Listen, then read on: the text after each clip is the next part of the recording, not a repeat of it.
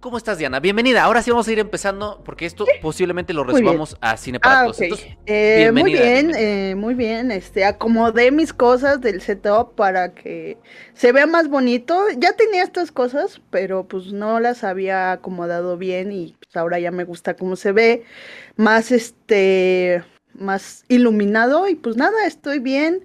No me siento para nada triste. ¿Y cómo están ustedes, amigos? Sí, yo tampoco me siento nada Libre de. COVID, por cierto. Sí, Libre de COVID, afortunadamente. Eso, eso es muy importante. En los tiempos que corren, eso es muy, muy importante. Edgar dice, Diana, me suscribí a HBO, saca las recomendaciones chingonas. Voy a hacer un spam rápidamente, tanto para la gente que lo está viendo aquí por- como para quienes posiblemente lo vean en Cine para Todos. Diana se aventó un TikTok con cinco grandes obras en el TikTok de Zoom F7 que pueden ver en HBO. Vayan. Vayan, caigan al. TikTok también. Ah, vamos, vamos a hacer esa, esa mudanza de personas. Eh, y también en glorioso 6K, porque pues es un glorioso 6K. Ya no es 4K. Ya, es ya 6K. es glorioso 6K. Al Vic se le ven hasta las este, bacterias. Hasta las espinillas. Hasta Se le ven, horrible. se le ven las bacterias al Hasta Vic. las entradas que no tiene, ese. Esas se le ven, Eh, esas se le ven, este, exacto. ¿Cómo estás, amigo? Bienvenido, Vic. Yo, igual que ustedes dos, yo me encuentro muy bien. De hecho, como ya lo mencionó acá, alguien lo mencionó porque ya no me acuerdo quién lo mencionó. Eh, regresé de Instagram y bueno, o sea, mi periodo de vacaciones de, de redes sociales me valió shit. Había tomado la decisión de regresar un poquito porque eh, dije es buen momento para empezar también a recomendar cosas de Zoom, cosas de proyectos personales y bueno, ya me voy a clavar un poquito más. ¿Y por qué no? También subir momazos. Me encantan los momazos. Este. Y bueno, por eso, por eso el día de hoy eh, decidí subir momazos. eh, y me encuentro yo también de maravilla acá probando la nueva, la nueva cámara que recibí en 6K. Me, están viendo en 6K en estos momentos con una profundidad de campo de 1.8. O sea, esta madre ya se ve. eh, no sé, no sé, no, no sé cómo se va, pero el punto es que ya me veo en IMAX acá. Entonces, Glorioso, Vic. Glorioso, maravilloso. Y, y yo les recomiendo mucho, si a ustedes les gusta ver momazos en Instagram y les gusta ver eh, desnudos, la cuenta de Vic es la cuenta que usted debe seguir. Por supuesto que sí. Háganlo, no se van a arrepentir de ver ese cuerpo escultural. Ese cuerpo escultural de que ya, buen Vic. lo, que ya que ya lo estoy perdiendo la verdad porque Qué bueno, que- porque así me das más ventaja de yo poder Exacto. Y mientras, uno. y mientras tú pierdes, tú pierdes ese lavadero, nosotros ya lo estamos trabajando porque sí. Ganamos ventaja. Estamos, estamos haciendo, yo, al menos yo estoy ser. haciendo mucho ejercicio, lo, lo que me falta es la otra parte, es comer eh, mejor. Pero bueno, a ver, ¿cuál es el tema, el tema de hoy? El tema de Josh Whedon, bueno, pues se dio una entrevista, lo vamos a abordar al final, eh, porque queremos platicar antes sobre algo muchísimo más importante, y es que siguen saliendo reportes, siguen saliendo eh, predicciones, sigue habiendo discusiones. Ahí a los que son Patreoners les compartí el documento que vamos a ver acá, y les compartí también algo que no vamos a ver acá, que es una charla entre, entre unos críticos, que son críticos de los cuales llamamos son críticos, boom, como, como estaba viendo el fútbol americano y estaba escuchando a Pepillo Segarra, ¿no? Y ya Pepillo, ya cada que narra los Ya, partidos, sí. ya se oye así, Pepillo En Segarra. tiempos con Lumière. Entonces, eh, dos, un par de críticos que están conversando sobre pues el futuro del cine, del cine y llegan a, conclusiones pues muy, muy similares a las que hemos platicado nosotros en, a lo largo de estos dos años, que es pues esta polarización del box office, que ahorita lo tengo aquí, eh, eh, lo tengo aquí anotado, pero me gustaría, o sea, más allá de hacer el análisis de lo que dice en Business Insider, también nosotros platicar pues sobre algunas experiencias personales, porque creo que esto sí se va complementando de alguna manera con eh, cómo nosotros hemos vivido ciertas situaciones como el acto de ir al cine, ¿no? Porque hay algunos factores ahí que se comentan, el acto de pues pagar distintas plataformas de, de streaming. Ahorita platicaremos también cómo, al menos en mi caso, pues en la familia nos dividimos los pagos de cada una de las plataformas para que eh, no sea tan pesado, digamos, pagar, eh, porque sacamos la cuenta y son casi mil pesos al mes, pero dividido entre los, los cuatro de mi familia que trabajamos todos, pues ya es muchísimo menos la carga, ¿no? Entonces, vamos, vamos a combinar, digamos, la parte del análisis con la parte de experiencias personales. Y bueno, el artículo del que les hablo está escrito por Mario Anzuoni. Mario Anzuoni y es de Business Insider. Evidentemente, por ser Business Insider, eh, pues es un tema de, de, pues que está dirigido a la economía, ¿no? Entonces, lo primero, lo primero que me gustaría eh, en- entrarle, eh, digamos, es una conclusión, que es algo que me gusta del artículo, que empieza por las conclusiones.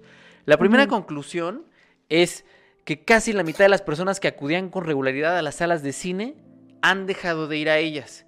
Un poquito más adelante se habla del porcentaje y es un 49% del público que ya dejó de ir a las salas. Lo interesante no es ese porcentaje, es uno que está más abajo, que es este que aparece aquí. 8% de esos espectadores se perdió para siempre. ¿no? creo que ese es el dato más interesante, más allá del 49% que dejó de ir. 8% ya aseguró que no va a volver a una sala de cine en su vida porque no tiene una necesidad de hacerlo, Todo esto, estos datos los saca Business Insider de este bonito, de este bonito archivo que tiene varios, varios números de encuestas a diferentes grupos de personas que dan su impresión sobre lo que es ir al cine y cómo ha cambiado a partir de la pandemia. Entonces, eso lo vamos a platicar un poquito más adelante. Y luego, la distribución cinematográfica está en un lugar completamente diferente al que ocupaba en 2019 ¿Esto por qué? Pues básicamente porque las plataformas de streaming han mm, cambiado ese paradigma, incluyendo las, el cambio en las ventanas de eh, exhibición, que antes era una ventana de 90 días, ahora es una ventana de 45 días y ojo con Universal. Universal, fíjense la movida que hizo Universal, nada más para comentar esto de las ventanas.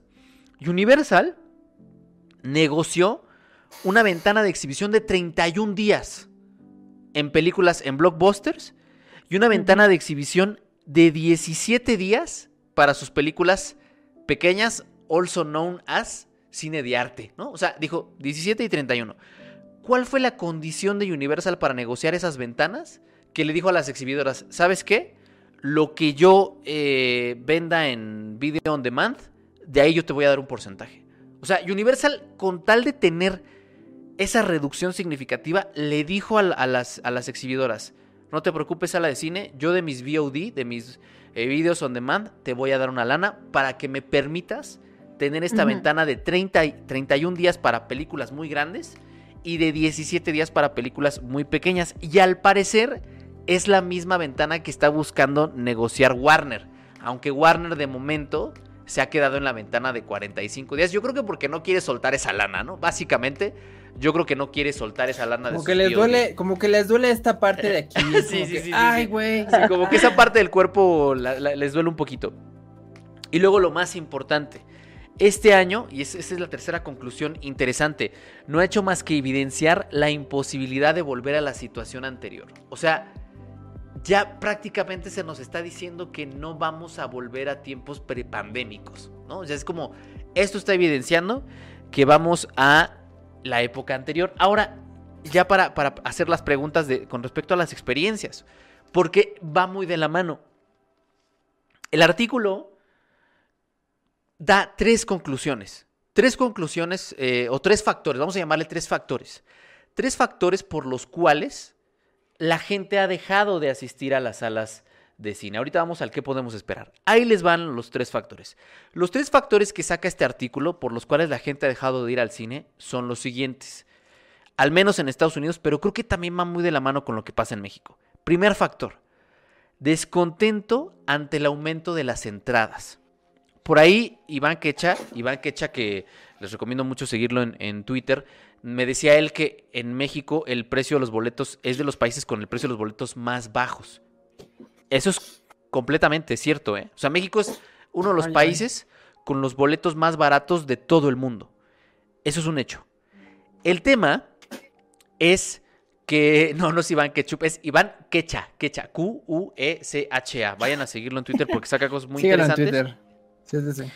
El tema es que si lo comparas con, la, con, el, con el ingreso, no es tan barato. De hecho, el Anuario Estadístico del Cine Mexicano coloca algunos estados, principalmente del sur del país, en donde su población básicamente no, no va al cine debido a la pobreza. Y por ahí sobresale pues, Chiapas, sobresale Oaxaca, sobresalen algunos estados del sur del país que simple y sencillamente no tienen dinero para poder darse el lujo de ir a una eh, sala de cine. ¿no? Entonces, entiendo el tema del precio del boleto, aún así, mucha gente no puede darse el lujo de ir a una sala de cine. Entonces, el primer factor es descontento ante, el aumento de entradas. El segundo factor es la, percepción en el valor de la experiencia, que me parece el factor más interesante. Esa percepción de decir, no, ir al cine no es una experiencia única e inigualable. La puedo saltar, no pasa nada si no voy. Puedo ver esto en mi casa no es necesario. Lo voy a disfrutar más. Ahora, muchos estudios han ido con respecto a este tema de la percepción y bueno, al menos en países primermundistas como, como Estados Unidos, va muy de la mano con el aumento en la calidad de las televisiones, ¿no? O sea, la televisión es 4K, los home theaters, todo esto ha, ido, el abaratamiento de los proyectores, relativamente, todo esto ha ido moldeando esa, esa idea de, pues ya no necesito ir a una sala de cine para poder disfrutar de una película o incluso cuando voy a una sala de cine mi experiencia de la película no es la mejor, ¿no? Entonces también va por ahí. Y tercer factor, que este es el creo que es el último clavo en el ataúd de este modelo del multiplex, cambio generacional hacia un entretenimiento digital. Entonces tenemos otra vez descontento ante el aumento de las entradas, percepción en el valor de la experiencia y cambio generacional hacia un entretenimiento digital. Y aquí yo les pregunto, o sea, con respecto a estos tres factores, con respecto a estos cambios que ha dado la pandemia, ¿qué piensan ustedes sobre, sobre estas, estas cuestiones y cómo se han sentido ustedes en estos tiempos pandémicos? Efectivamente, y esta también pregunta también es para el chat y para quienes lo vean en cine, para todos les pido y les suplico por favor, que pongan en los comentarios detallado, o sea, que respondamos a estas tres preguntas. ¿Están ustedes descontentos con el precio de las entradas? ¿Ha cambiado su percepción en, la, en, cómo perciben la experiencia de ir a una sala de cine? Y finalmente, ¿ustedes creen que forman parte de ese cambio generacional que prefiere ya el digital en todas sus manifestaciones? Llámese desde plataformas de streaming, torrent, ver las películas en una laptop, ustedes no tienen ningún problema, en una tele, en un o no. Entonces, para que también, digamos, complementemos esta información y, también yo ver cómo estamos eh, consumiendo estas cuestiones. Entonces, mismas preguntas para ustedes, güey. ¿Cómo se han sentido? Si han sentido que no mames, es carísimo, no ha cambiado su percepción. ¿Qué onda, güey? A ver, yo, yo voy a tomar eh, un poquito la última experiencia que yo tuve en, ir al cine, que fue a, fui a ver eh, la de Sync 2. la fui a ver con, con mis sobrinos y la fui a ver estas salas este, Junior, estas salas grandes en Junior. Eh, y la fui a ver em, en total, recuerdo bien porque en realidad decidí yo, eh, entre mis papás y yo decidimos como pagar todo ese, todo ese rollo.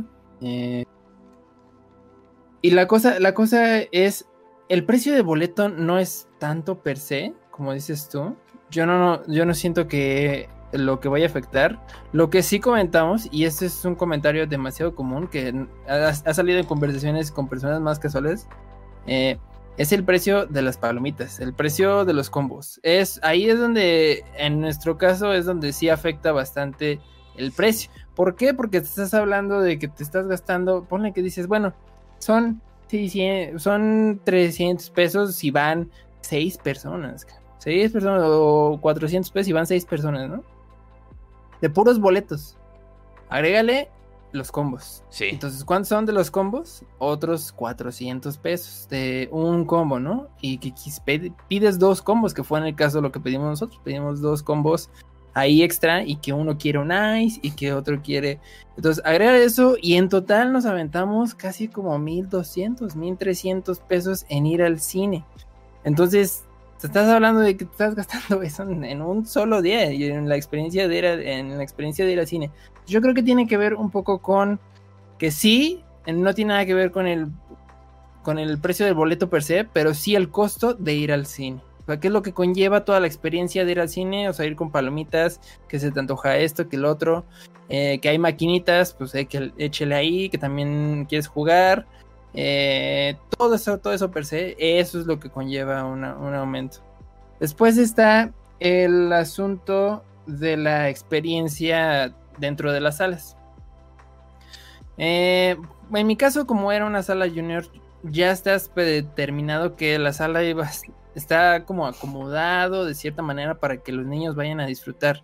O sea, eso en la sala junior, pues yo todos sabes que se hace un despapaya ahí Mm. y el chiste es que a eso vas, los niños van en realidad a los juegos y en su momento pueden ver una película en la mitad de, lo- de los benditos juegos, porque eso es lo que ellos disfrutan.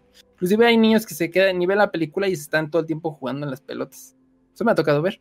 Eh, pero ahora, yendo a una sala más tradicional, que fue en el caso de Spider-Man, eh, yo tuve una pésima experiencia la última vez que yo fui con mis papás a la, a la sala de Spider-Man, porque estas salas eran más pequeñas Mm. y por ende la, el acomodo de los asientos era muchísimo más este, pequeño. Entonces, a mí los pies, la verdad es que las rodillas a mí ya me golpeaban del asiento de atrás si el chavo que estaba enfrente mío se recargaba, que era obvio.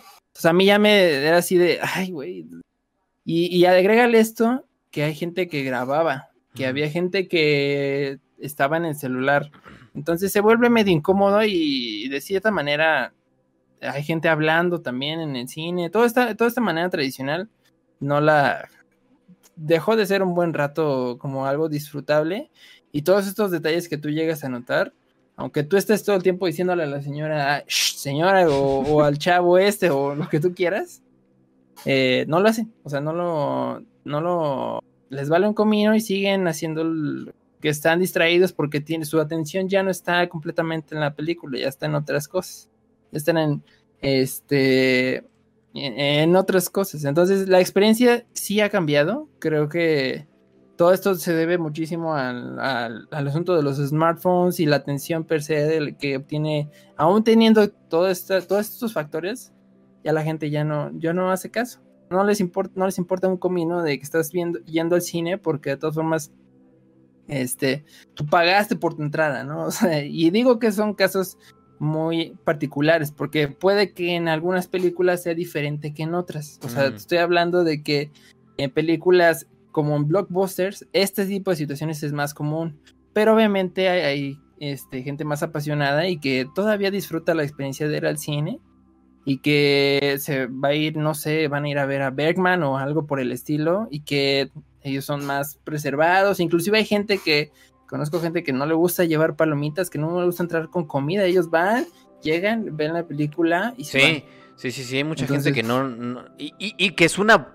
Hasta cierto punto es una buena costumbre, porque no gastas... Sí. El, o sea, porque... no el- gastas nada. Exacto, donde más se gasta dinero es justo en, en, en la dulcería. Y, ta- y tan lo tienen eh, entendido que, por ejemplo, en, en cines más fresas como Arts, Arts Pedregal, eh, la dulcería es, es dulcería carísima, ¿no? Hay un Hooters, Claro. hay un sushito, hay palomitas gourmet. Nada más rescatar, antes de que continúes, Vic, este comentario de la animación que me llama mucho la atención, que dice, yo tengo 17 años y me gusta mucho ir al cine, pero la mayoría de mis amigos prefieren pasar el tiempo en videojuegos o incluso ir a los eventos de esports de LOL que al cine. Las películas solo las ven en un resumen de YouTube.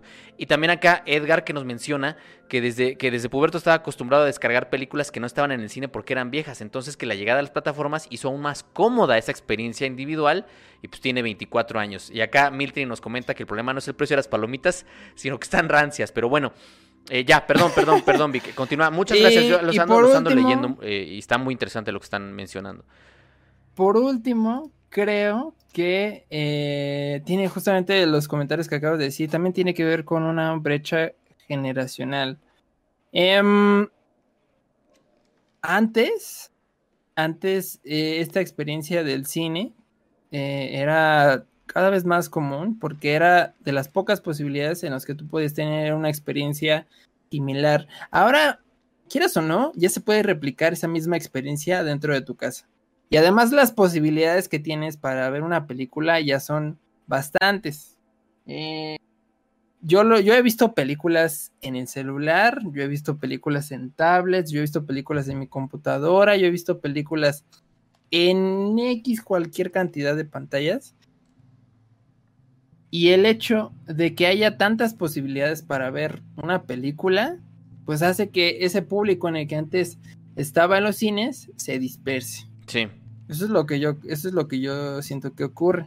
Ahora, eh, ¿qué, ¿qué consecuencias hay de ello? Pues que el público tome, sea más selectivo para escoger las películas que va a ver en los cines. En estos casos, las películas que prefieren ver en los cines, pues son las películas blockbuster que saben que hay efectos de, son efectos de sonido, diseño sonoro, eh, efectos especiales a lo bruto, porque sabes que lo que vas a ver es algo emocionante. En teoría es lo que, lo que estás esperando ahí en las cines. Y cuando ya tienes un cine más eh, provocativo, algo más eh, no quiero decir la palabra, pero bueno, contemplativo, no, algo más, diferente, diferente al blockbuster. Algo diferente pues ya lo puede, realmente la experiencia no es tan similar y lo puedes disfrutar aquí. Y inclusive yo recuerdo que el mismo Martin Scorsese decía que él descubrió Citizen Kane en la televisión. Y está, y después ya el, ver una película en, en, el cine para él fue una experiencia diferente. Pero creo que para la gente, la generación que creció realmente en estos aparatos, que ve videos en YouTube, está acostumbrado a ese tipo de experiencias está acostumbrado a, no importa si ver a, a Mr. Beast o, ver a cualquier youtuber, a los polinesios. Sí, se pueden ver aquí. A, esa experiencia de ver en. Y puede ver una película y no le molesta. En realidad, esa, esa, esa diferencia no la va a notar él. Porque al fin y al cabo no se trata. No se trata porque eso es algo bien interesante que una vez platiqué con, un primo más joven. En el verano de 1997. sí, güey, ya, espérate. Espérate, deja, deja tantito, tantito, hagamos una pausa, guarda la anécdota, güey. Nada más rápido, rápido. Pero eh, bueno, eso tiene que ver con una brecha generacional, que hay gente que se está acostumbrando a los aparatos y creo que eso tiene que ver con el público. Que, dice, es que acá dice Mostadio que tiene más o menos 10 años que no se para una sala de cine y que prefiere ver las películas en, en, el taller. Y yo preguntarte, preguntarte Diana también, pues, ¿cómo ha sido tu experiencia? Porque una de las grandes. Sí, repítame las preguntas, amigo. Sí, sí el, Vic, el, Recuerdo del verano de 1996, cuando yo era apenas un feto. sí, sí, sí. sí, de, los, de los tres factores, de los tres factores por los cuales, según cuenta este artículo de Business Insider, que son las tres principales razones por las cuales pues la gente ha dejado de acudir a las salas de cine, que es el descontento ante el aumento de las entradas, que yo sí lo resiento. O sea, yo para responder rápidamente, yo sí lo resiento. Y si puedo ahorrarme, porque yo vivo en el, en el centro de la Ciudad de México, igual que Diana. Y es carísimo, güey. Es justo lo que iba. Es carísimo. Yo descubrí Pacific Rim, mi peli favorita de la vida. Un, un... de pirata en una tele de las que regalaba el gobierno. Justo. Entonces, Diana y yo vivimos en una zona céntrica de la Ciudad de México donde todo es carísimo. Todos los cines, aunque estén horrendos, son carísimos. Y somos pobres. ¿Por qué vivimos ahí? Pues no sé. Exacto. Bromas de la vida. Sí, exacto. Entonces, eh, yo si me, si me puedo ahorrar ir al cine, me lo ahorro. Ahora, rápido, percepción en el valor de la experiencia mi última experiencia en el extinto World Trade Center fue terrible porque evidentemente me di cuenta que sus pinches protocolos de sanitización eran una mentira. Porque nos metieron a los tres minutos de que salió la sala anterior, entonces ni sanitizaban, ni... Entonces, bueno, ese es el tema. Y, eh, la segunda, eh, la tercera, cambio general hacia el entretenimiento digital. Pues si bien creo que a los, a los tres nos tocó la, que no hubiera internet, que nos enseñaron con cubreteclado a aprenderse el teclado, yo sí ya soy más cómodo, eh, veo infinitamente más cómodo ver una película aquí en mi casa. Con mis audífonos puestos que irme a una. O sea, ya incluso me implica un. El esfuerzo que me implica ir al cine, aunque me queda unas cuadras, digo, puta, no, güey. Qué hueva. mejor voy a ver si la puedo ver en algún otro lado. Entonces, bueno, ya respondí. Diana, venga, extiéndete. Como el Vic. No, güey, nadie como el Vic, yo creo, güey. Pues miren, yo cuando nací, la primera vez que no, no, miren, es que justo a lo que iba era el valor dependiendo de la zona, porque, y, y aparte yo quiero decir dos experiencias. Obviamente la, la de la distribuidora de la que todos creo que estamos hablando, bueno, cualquiera de las dos que existan, pues sí depende de la zona cuál va a ser el valor del boleto como dice Jerry, nosotros vivimos en zona, pues, que vale más, o sea, es lo que le iba a preguntar a Vic, porque Vic dice, bueno, el, precio del boleto no es tanto, y yo, eh, yo creo que sí, yo difiero contigo porque yo vivo otra experiencia. Yo no compro palomitas porque el, precio del boleto es muy elevado, llega hasta los 100 pesos, 100 pesos. y esa es una sala normal. Hubo una vez eh, no me acuerdo qué película que la tuvimos que ver por la neta, este, depende de la zona. porque era podcast y era viernes no, me, no, había tenido tiempo en la semana. me la tuve que chutar en IMAX. me la tuve que chutar con un, un precio de boleto elevado. creo que 150 este creo que era. y tenía mucha hambre y dije bueno pues ya que estoy aquí la vi de noche, amigos. Yo eh, pues vivo en una ciudad de México que está bastante eh, conflictuada, asediada por la inseguridad y más que yo soy mujer. y pues me decidí llevarme mi coche, que tengo la oportunidad de tener coche. Y lo, eh, pues obviamente entré al, al estacionamiento porque no hay lugar eh, aquí en Plaza Universidad donde dejes el coche. Y pues ahí son otros 100 pesos, ¿no? De total, ese día me mamé como 350 pesos. Porque aparte, pues quise comprar nachos y los nachos ya no a chicos, te los Ah, dan sí. grandes. Sí, sí, sí. O sea, te igual el refresco. Entonces, pues dije, para que se me quite, los voy a comprar.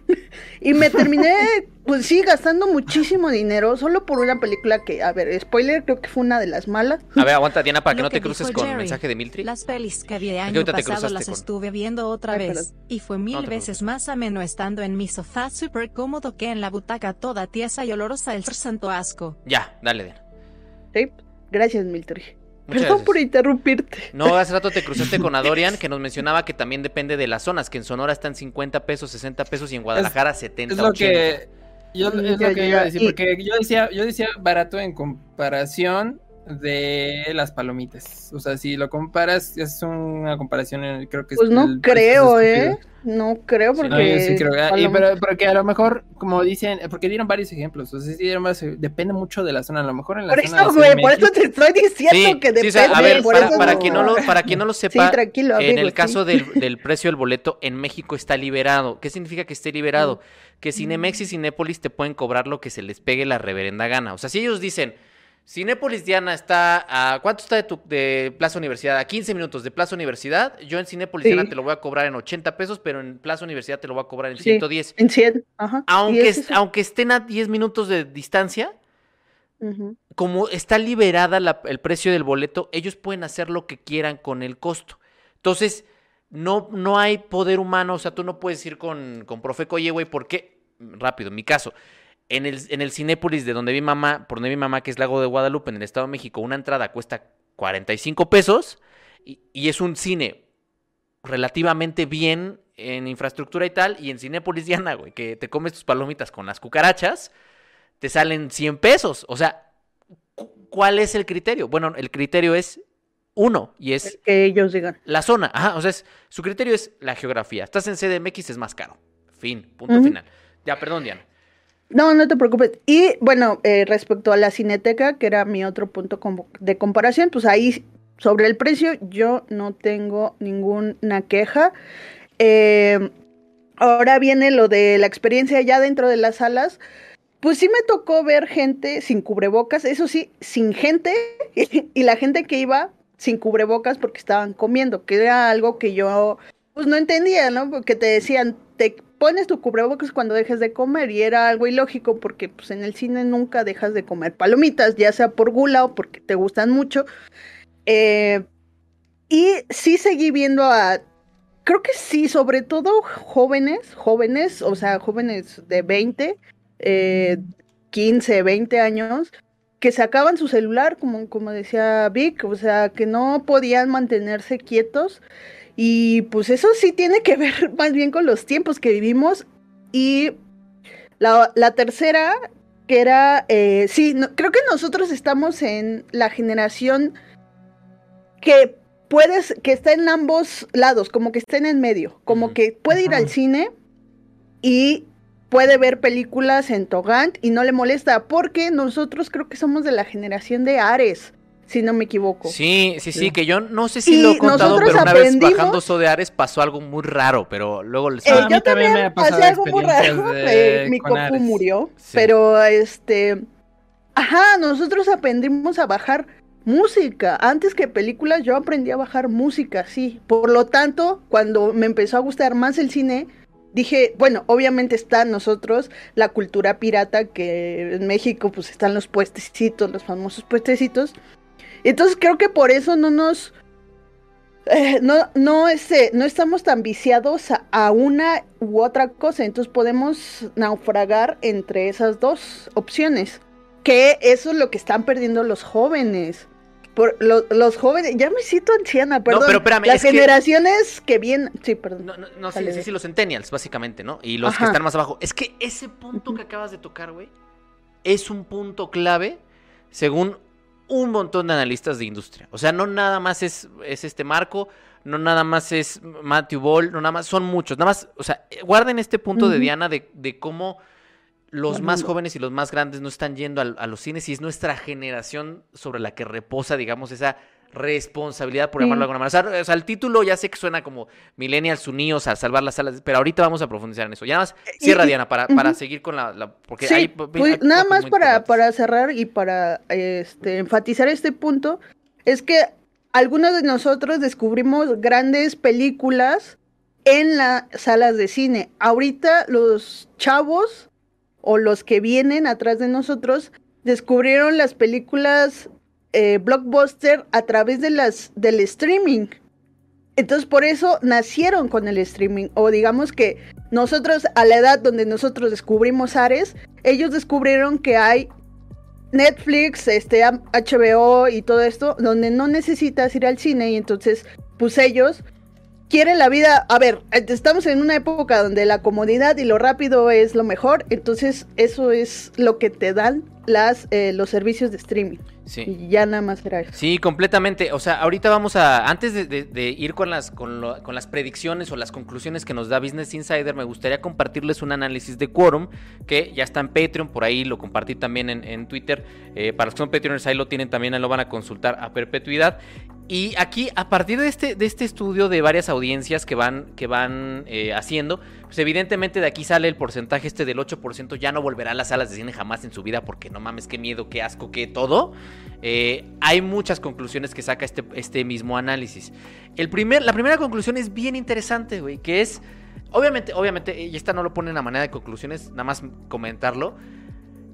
La gente que más, cin- más veces ha ido al cine durante la pandemia es la gente que ya tiene sus dos refuerzos de la vacuna. O sea, sí hay un tema también de percepción muy fuerte con respecto a cómo respondemos si es que nos da el virus y preferimos ir si ya estamos vacunados. Entonces es una de las grandes conclusiones generales, ¿no? Eh, que la gente que está vacunada obviamente es la que más está regresando a las salas de cine. Ahora, primera conclusión y muy interesante.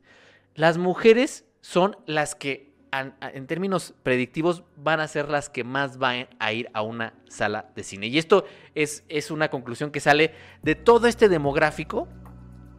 Los hombres no están regresando a las salas de cine. Curiosamente, si no es más que a ver a gente disfrazada con licra, ¿no? O sea, si no va es superhéroes, no voy.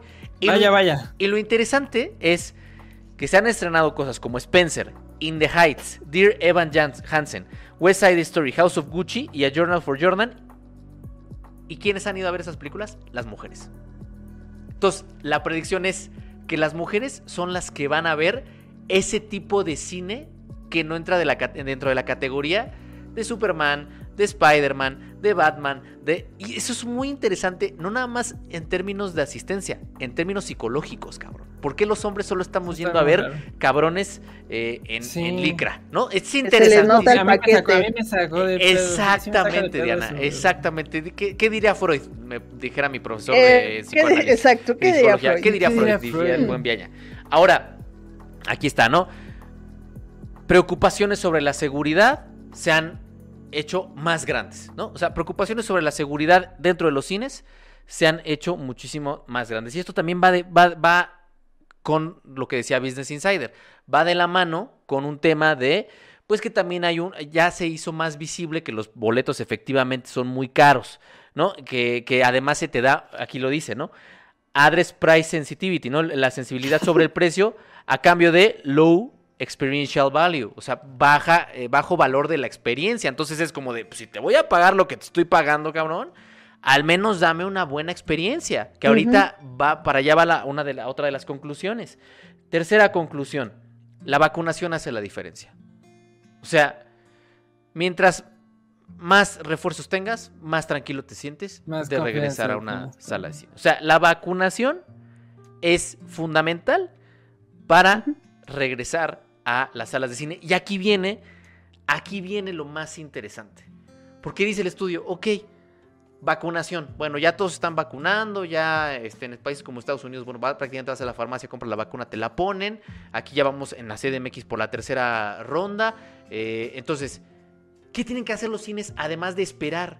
Bueno, pues los cines también tienen que poner de su parte, ¿eh? porque los exhibidores a veces no les gusta poner de su parte. En muchas cuestiones. Por ahí está el tema del BPF en México, que les recomiendo mucho que lo investiguen, el Virtual Print Fee. Investiguen sobre ese tema. Hay un video que hicimos en Zoom F7 sobre la industria del cine mexicano que habla sobre ese tema en específico. Eh, los cines, los exhibidores se, hicieron, se, se, enseñaron a ser huevones, ¿no? A recibir las películas y, y hacerse uh -huh. putimillonarios y ya, uh -huh. ¿no? O sea, no vamos a hacer más. Bueno, pues, ¿qué más dice, dice es la cuarta conclusión? Como el público está renuente a volver, pues entonces los cines tienen que hacer algo para que la gente vuelva. En, dentro de, ¿qué, ¿qué, opciones tienen los cines? Aquí lo ponen.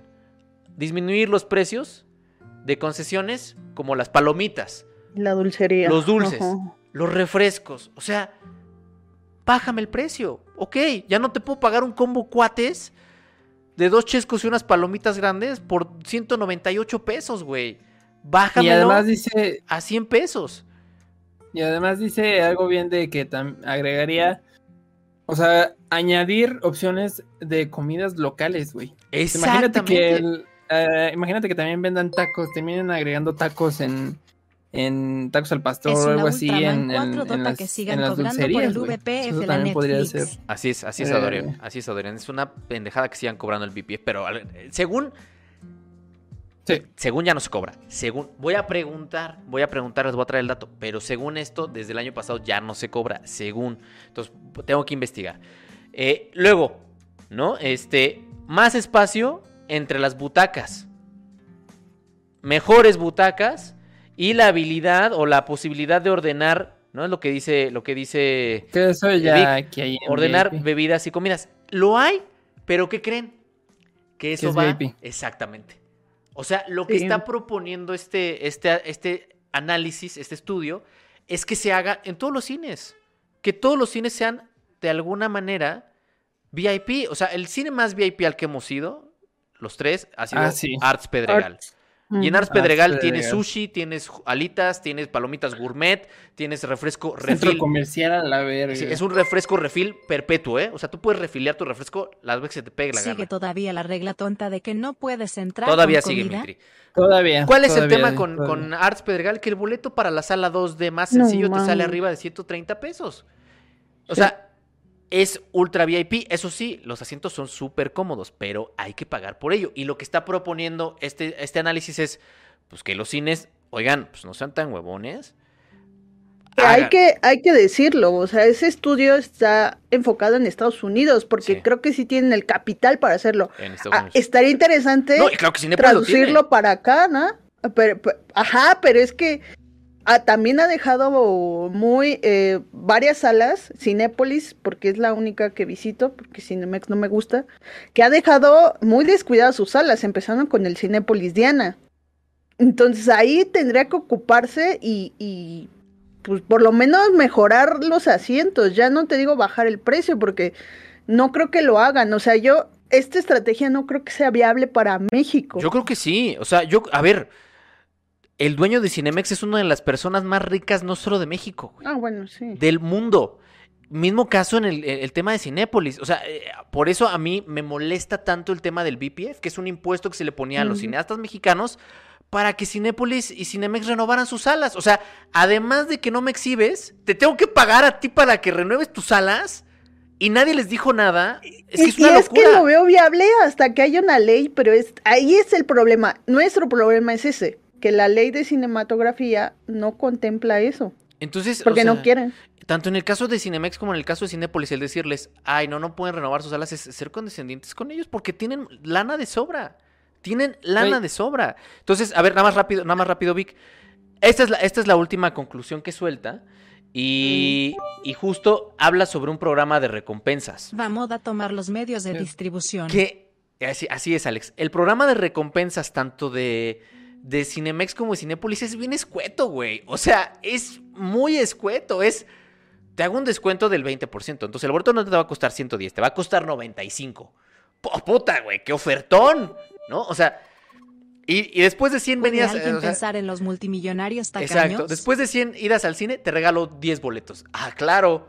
Claro, o sea, ya se pagaron solos esos, esos, esos boletos, ¿no? Entonces el programa de recompensas tendría que mejorar. Tendría que mejorar. Entonces, eh, no sé, hay, hay muchas, hay muchas, eh, sobre todo aquí ese es el principal punto, ¿no? La sensibilidad o la, o la percepción del costo de ir a unas salas de cine es, ok, yo te voy a dar lo que me estás pidiendo en el costo, pero mejórame la experiencia.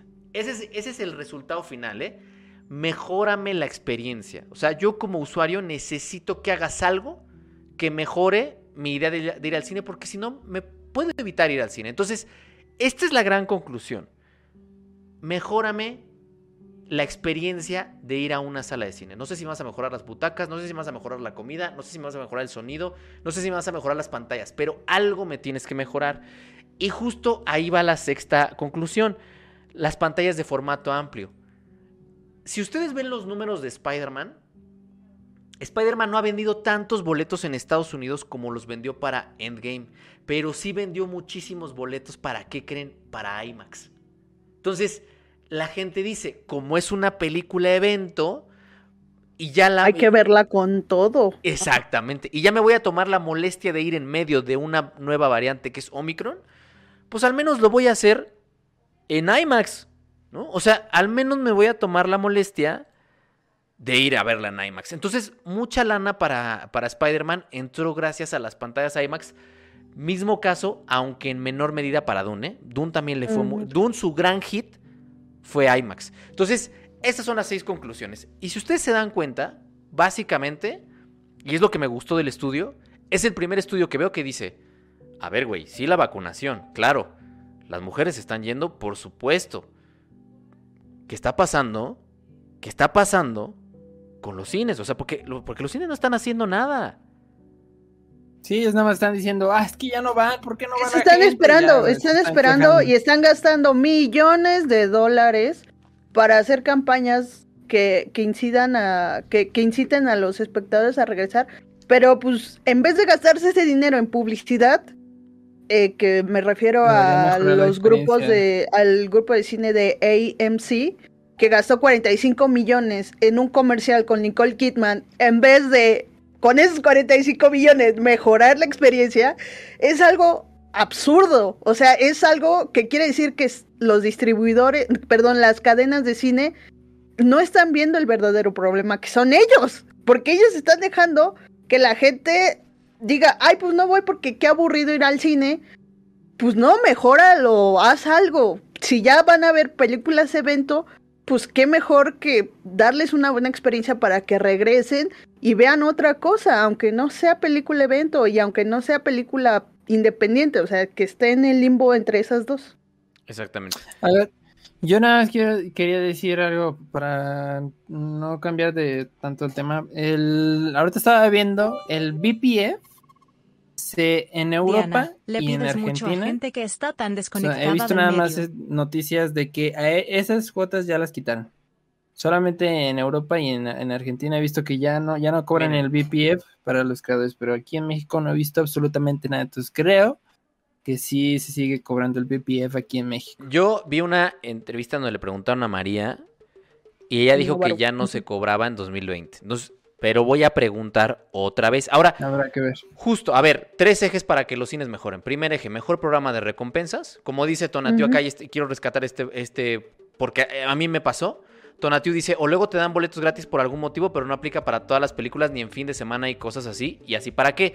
Yo tengo la famosa Cinefan.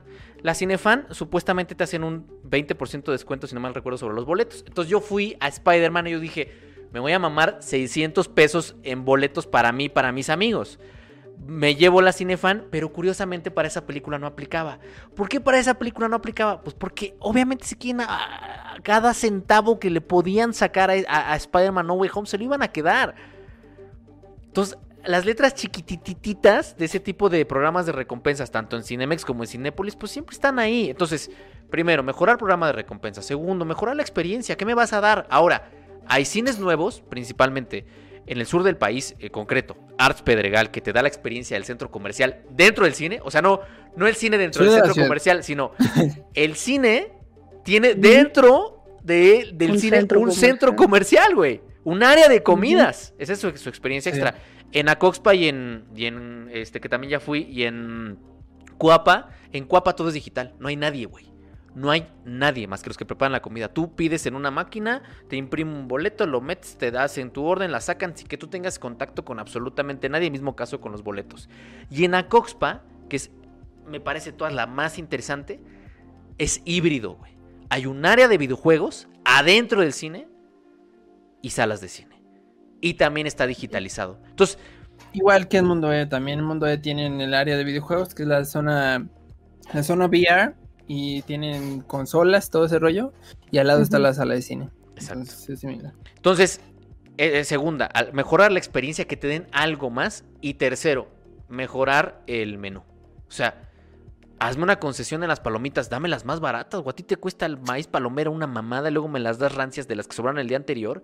Haz un Sí, esfuerzo por abaratar tus costos, güey. Haz un esfuerzo por abaratar tus costos. O sea, entonces, eso me gustó. Que es la primera vez que un estudio dice, cines, no se hagan güeyes. ¿Hay algo que quieran comentar sobre esto o me paso ya a las conclusiones de Business Insider, que están bien interesantes? Vas tú, Diana.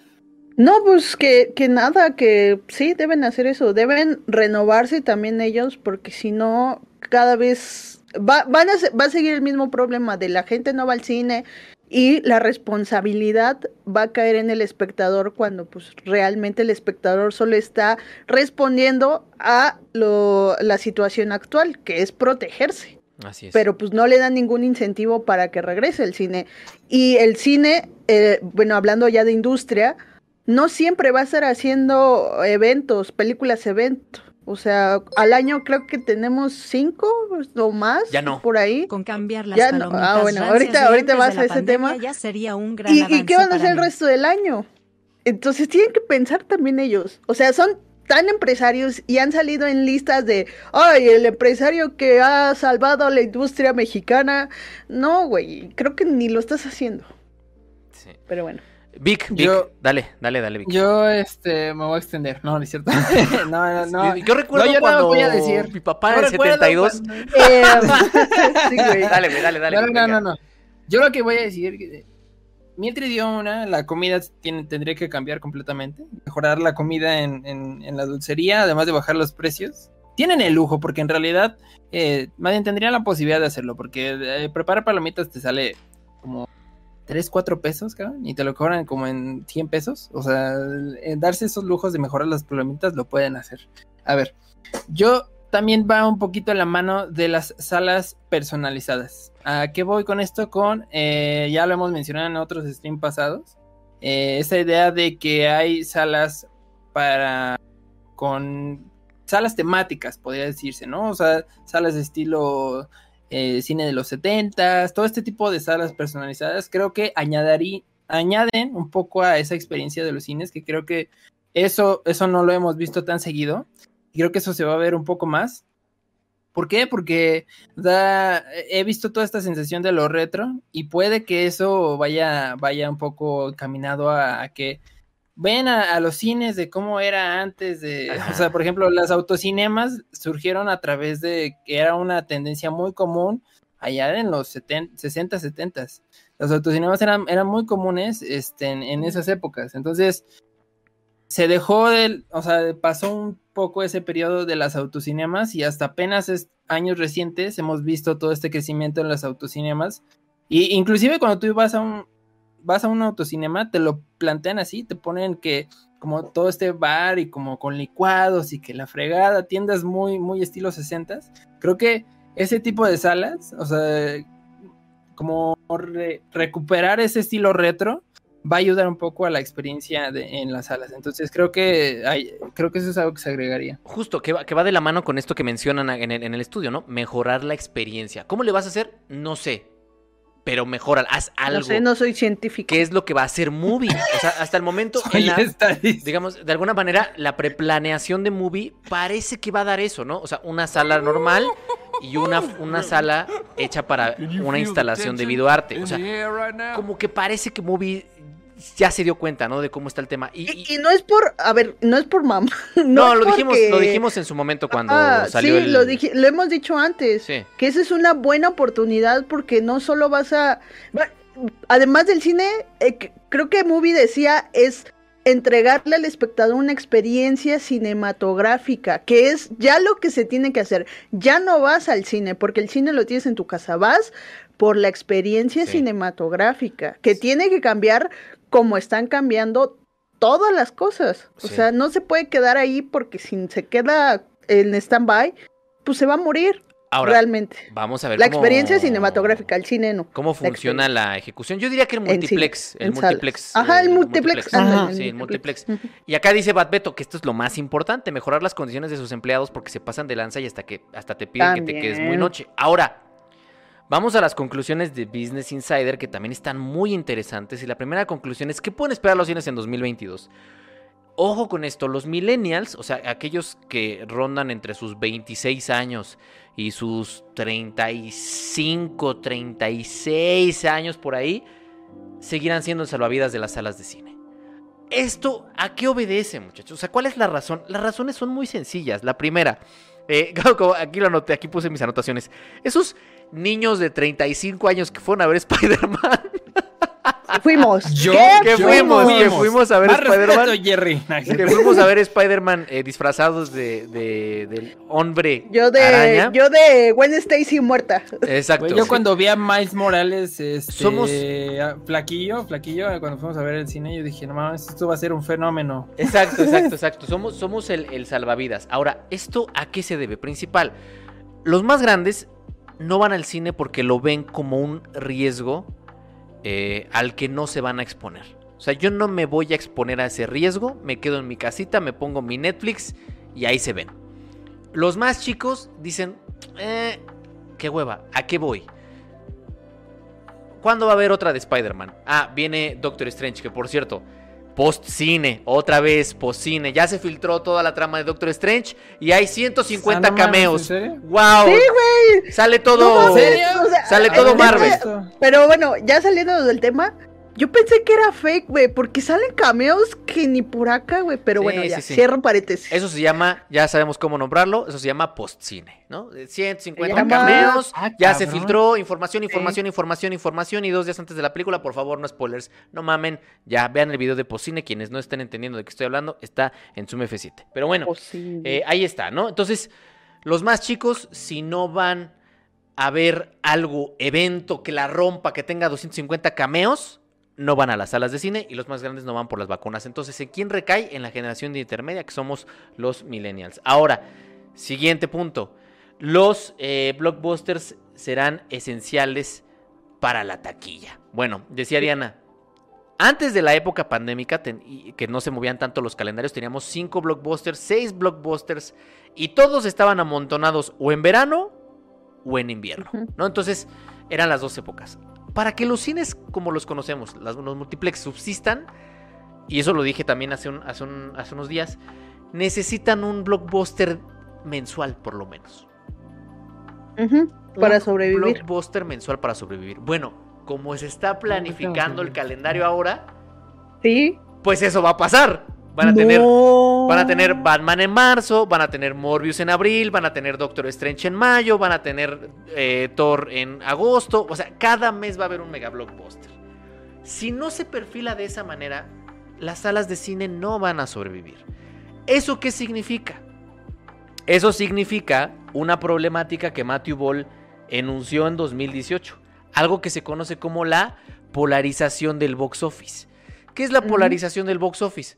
Ahora cada mes va a haber un mega blockbuster que se va a terminar comiendo a las demás películas. Entonces va a pasar lo que le pasó a Nightmare Alley. Vas a tener Doctor Strange estrenado a la par con, no sé, güey, la que, con The Northman y nadie va a ir a ver The Northman. Sí. O Morbius, que se estrena en abril. Y The Norman se estrena en abril. Entonces, Mm, que la Eso se llama- ¿Por qué? polarización del box office, que es todo el mundo va a ver esto, nadie va a ver esto. No, y deja tú la polarización. Hoy, hoy compartía un tweet de un analista que lo saqué de acá, de, la, de la nota de Business Insider, donde compartió la taquilla y todas son IPs o son películas evento, que en este caso es Spider-Man. Pero todas son IPs, son este, no, no me acuerdo este cuáles mencionaba, pero todas, todas son IP. También lo que decía Matthew Bolt, que, o, no me acuerdo si era Matthew Bolt, sí, creo que sí, él decía que ya no va a haber, en cines solamente van a presentarse IPs con futuras secuelas o reboots, eh, remakes, como se diga, porque eso es lo que va a vender. Ya las propiedades intelectuales originales se acabaron para Ah, el cine, para las salas. Y rápido, lo que, lo que Lamento, dice, lo que dice Fane Cancini, dice, pero eso ya pasaba. No, no se equivoquen. Eso no pasaba. De hecho, Mm. si ustedes leen a Ernesto Díaz Martínez, Ernesto Díaz Martínez se dio cuenta de algo muy interesante. Desde que se ha acrecentado esta polarización del box, of- del box office, hay menos estrenos. Es decir, sí, antes había blockbusters, pero había blockbusters de todo tipo. Ahora la, la oferta se ha vuelto monotemática. Y entonces el tema es que ahora hay menos estrenos. Dice, dice eh, creo que Diz Martínez dijo que la, taquilla se había reducido en un 30% o en un 40%, es decir, 40% menos estrenos fuera de la ciudad, que es un número altísimo. Entonces la polarización del box Sí. office lo que te dice es, güey, los cines, ahora, si una vez al mes tenías Avengers en el 97% de tus salas, eso lo vas a ver mes con mes. O sea, ahora Batman va a estar en el 97% de tus salas. Ya no van a pasar cinco meses sin que vuelvas a ver un fenómeno igual. No, va a pasar un mes. O sea, al mes siguiente vas a tener Morbius en el 97% de tus salas. Y al mes siguiente vas a tener Doctor Strange en el 97% de tus salas. Eso no pasaba, Fane Cancini. No nos equivoquemos. Eso pasaba una vez o dos al año máximo. Sí. Ahora va a pasar mes con mes. Para quien no lo sepa, spoiler, spoiler, este año va a haber cuatro estrenos de Marvel. Cuatro, Ah, caray. Bueno, no dos, no uno. Morbius. sí. Es cuatro. Morbius, es, Doctor Strange, es Thor y es Black Morbius. Panther. Thor, Black Panther versus, güey. Cuatro. Entonces, no nos equivoquemos. No digamos que ya pasaba, porque no pasaba. No así como está pasando ahorita. No a este nivel. No a este nivel. Entonces, bueno, eso. Y luego, lo siguiente. eh, la ventana de exclusividad de los cines, aunque reducida de manera considerable, se mantendrá. No se descartan excepciones. ¿Por qué se mantiene la ventana de exhibición? Esto es muy, es muy Mm. sencillo. eh, porque en esencia los estudios siguen sacando muy buena lana de las taquillas. ¿no? O sea, en esencia, los estudios siguen generando mucha lana de las taquillas y muy pocas veces la sacan de, de streaming. Aunque, eso sí, fíjense esta siguiente conclusión. Aumentará la presión del entretenimiento digital como alternativa sólida a la asistencia a las salas de cine. O sea, quieren otras, otras alternativas sólidas, o sea, para tener dos opciones y ellos, porque según esto, el, la- el entretenimiento digital todavía está como en crecimiento, pero no es tan estable. Y, y acá te lo están planteando de que quieren que esta parte se mantenga sólida junto con esto. O sea, que la gente se mantenga en esas suscripciones, creo yo. Es que Sí. ahí, va, ahí va una de las conclusiones, que justo aquí lo tengo anotado. Fíjense qué interesante. Eh, bueno, ya hablamos de la polarización de los box office, la ventana reducida y las salas de cine.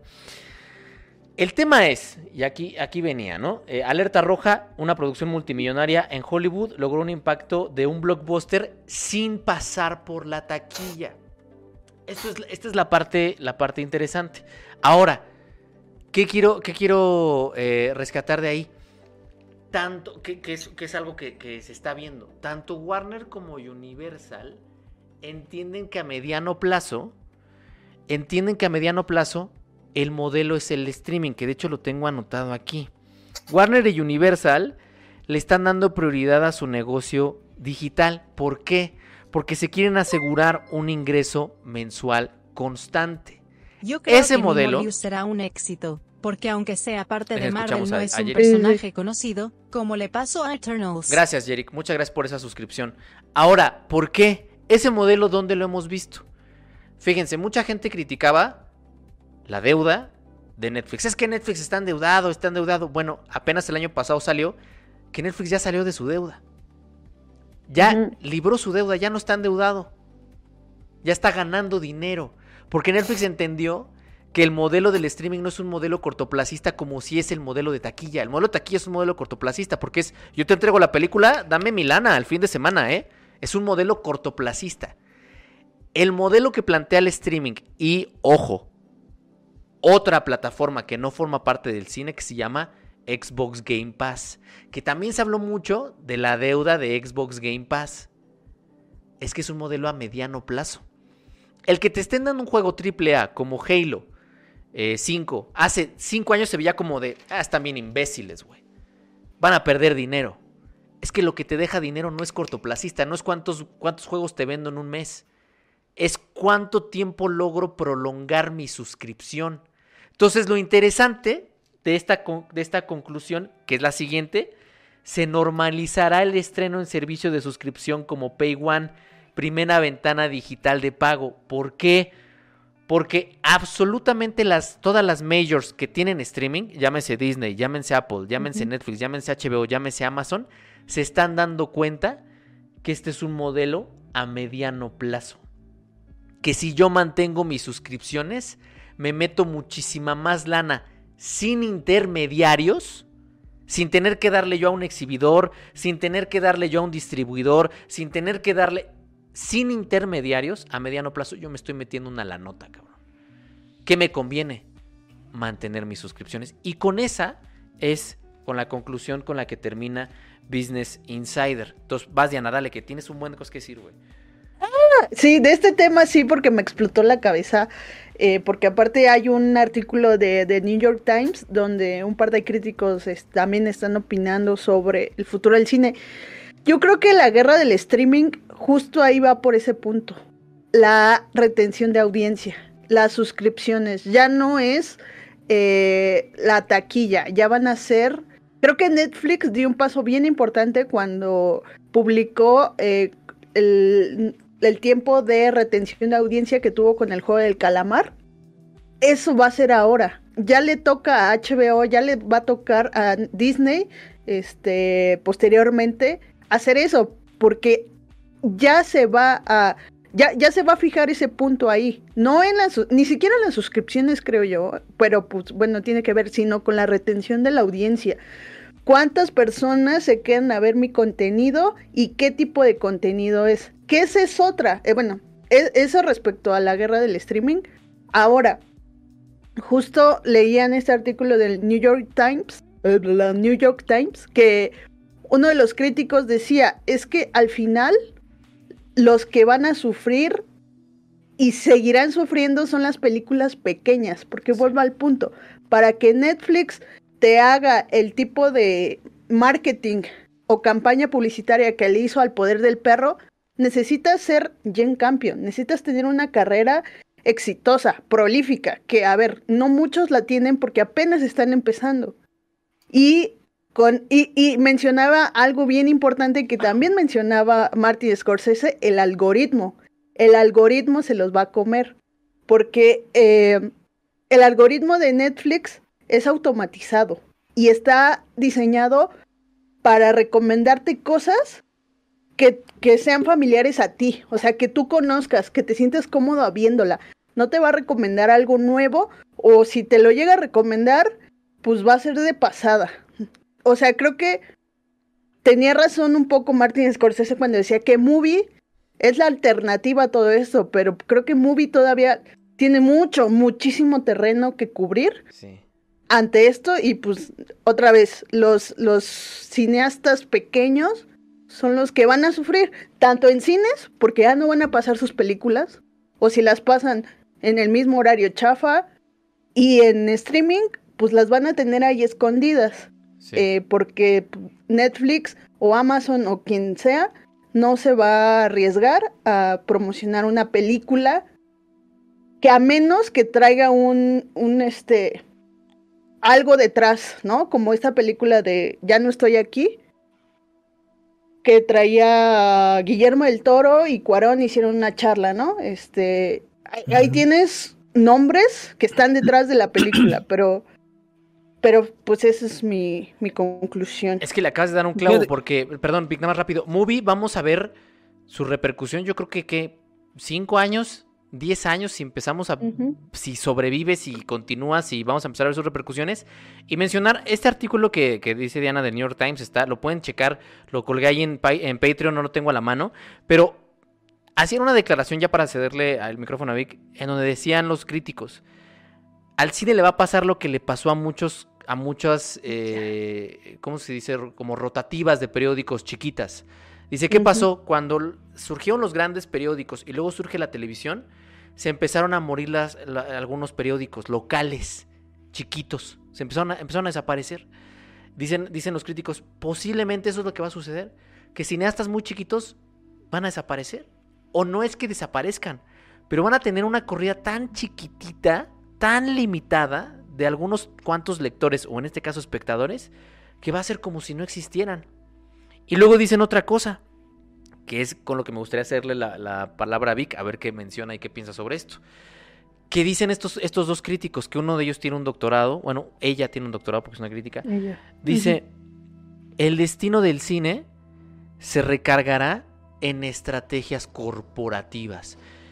Y ponen especial énfasis en Disney, ¿no? O sea, si Disney de pronto dice, ¿sabes qué?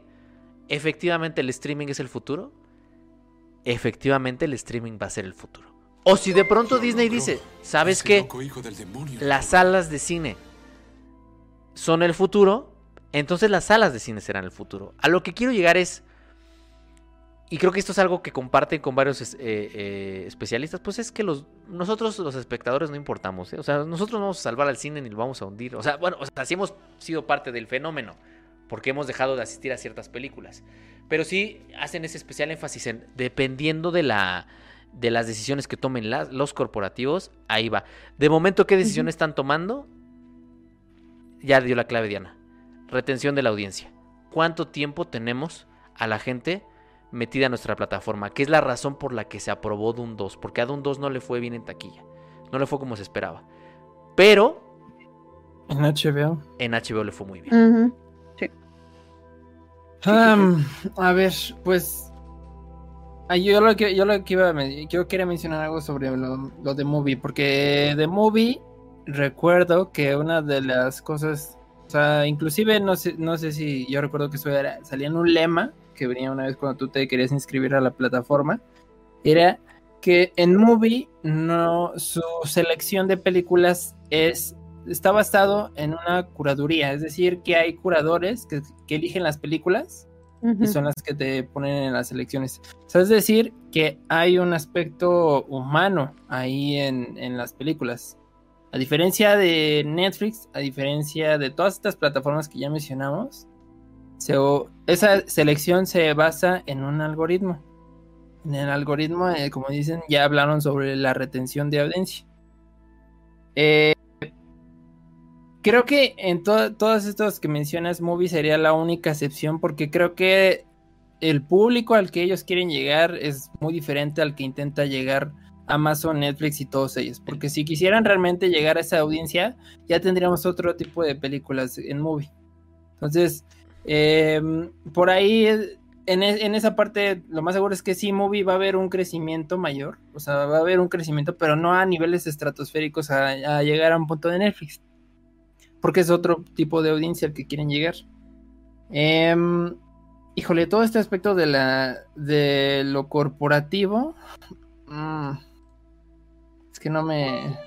No me quiero ah, tratar fíjate. de. Ajá, vas. Dime, No, dime. perdón, te interrumpí, dale, dale, Vic. Es que te vi como... Se me ocurrió algo peor. Disney desde el metaverso eh, ZF7, todo este F7, asunto caballo corporativo ZF7, de Harry quién va a tomar la decisión. Esto está empezando a ocurrir gracias a los mismos algoritmos, porque las mismas corporaciones realmente no saben cómo reaccionar eh, ante este tipo de decisiones. Entonces se basan en que sus propiedades intelectuales, es esto mismo del círculo, vicioso que hemos hablado ya anteriormente. Las, las mismas audiencias van a, eh, basándose en el algoritmo de, de que reciben las películas en las que más, más apuestas le dan, eh, van, a, van a basar a crear secuelas, a crear inte- propiedades intelectuales. Es decir, yo creo que en algún momento Disney, HBO, no les va a bastar con las propiedades intelectuales que tienen ahora. Yo creo que van a empezar a surgir nuevas propiedades intelectuales fuera de Marvel, fuera de Star Wars, fuera de todas esas. Yo, tiene que, yo, por ejemplo, hay una que yo le veo posibilidades, que, que mucha gente que ganó popularidad enorme es John Wick. O sea, es una propiedad intelectual que está creciendo a niveles estratosféricos. Tanto que la tercera película creo que duplicó las ganancias que había, que había sacado su película anterior. Y agrégale que John Wick eh, está en Fortnite, y agrégale que ya hay un videojuego de John Wick, y agrégale todo.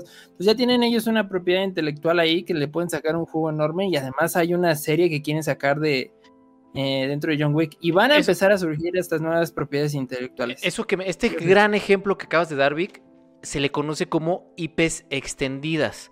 Que para quien no lo sepa, una IP extendida es una IP o una propiedad intelectual que se puede utilizar en distintos medios. En el caso de John Wick es un personaje de Fortnite, como bien lo mencionó Vic, ya hay una hay posibilidad de que haya una serie, de que haya un spin-off, de que sea una novela gráfica, de eso se llama IPs extendidas. Y tocaste un punto que, gracias Vic por, por recordármelo, lo tengo aquí anotado, pero estos críticos, además de concluir que el destino del cine se recargará en estrategias corporativas, decían, y es lo que mencionó Vic, en resumen es un entretenimiento guiado por propiedades intelectuales. Un le llaman, o sea, no por estrellas, no por temas, no por... Ah. Ellos ponen el término IP Driven Entertainment. Un entretenimiento guiado por propiedades intelectuales. Entonces, si no hay esas propiedades intelectuales... No se va a mantener. Y, y justo yo agrego algo que, que dijo aquí, hay una cita que justo dice del artículo, un señor que dice, las películas cinematográficas tendrán ventanas exclusivas en los cines, pero esas ventanas serán más cortas y flexibles. Pero las películas que importan, que tienen eh, un impacto cultural, volverán a proyectarse exclusivamente en los cines durante algún tiempo, probablemente 45 días. ¿Quién dijo esto? Tom Rothman, que es presidente y director ejecutivo de Motion Picture Group de Sony Pictures. Ahora, él es un empresario, entonces, para él que son películas importantes, películas importantes, ¿qué película ha estado más tiempo en pantalla? Spider-Man. Sí. Entonces, a lo que se refiere con películas importantes para él, es esto. No se refiere a películas importantes sin sellas particulares o el poder no, del mayor relevancia social refiere, o ese tipo de cosas. Sí, se refiere a sus intereses. Y es eh, nada más era para recalcar lo que, lo que decían Vicky y Jerry. Ya el cine o la industria siempre se ha visto como un negocio, pero ahora ya se está viendo más como un negocio. Creo que, polarizado. Ajá, ya, ya, ya ni siquiera hay la otra parte que, que lo equilibraba. Ya es puro negocio. ya es, pura estrategia corporativa. Hay un video de Vox que, en donde, de, de Vox que, donde, que también lo, lo vimos antes de entrar que explica por qué los, las salas de cine siguen existiendo y, entrevistan al, al, CEO de Cinemark y el CEO de Cinemark también dice que las salas de cine se van a volver un espacio para estrenar y él le llama event size movies, o sea, películas evento. no, tal cual. Ya, perdón, Vic, dale, No, eh, pues nada, y además agrégale porque justamente qué bueno que me recordó. Mako 16, yo solo estoy esperando que metan un paquete universitario de HBO, HBO Max. Puta, ya hay tantas plataformas que lo más seguro es que a consecuencia de ello se van a generar paquetes, que también ya lo hemos mencionado todo. Parece que esa conversación la estamos reafirmando constantemente. Sí, son, o sea, yo sé que, yo sé que podría... son consecuencias. Podría llegar a sonar... Son consecuencias de... Eh, reiterativo.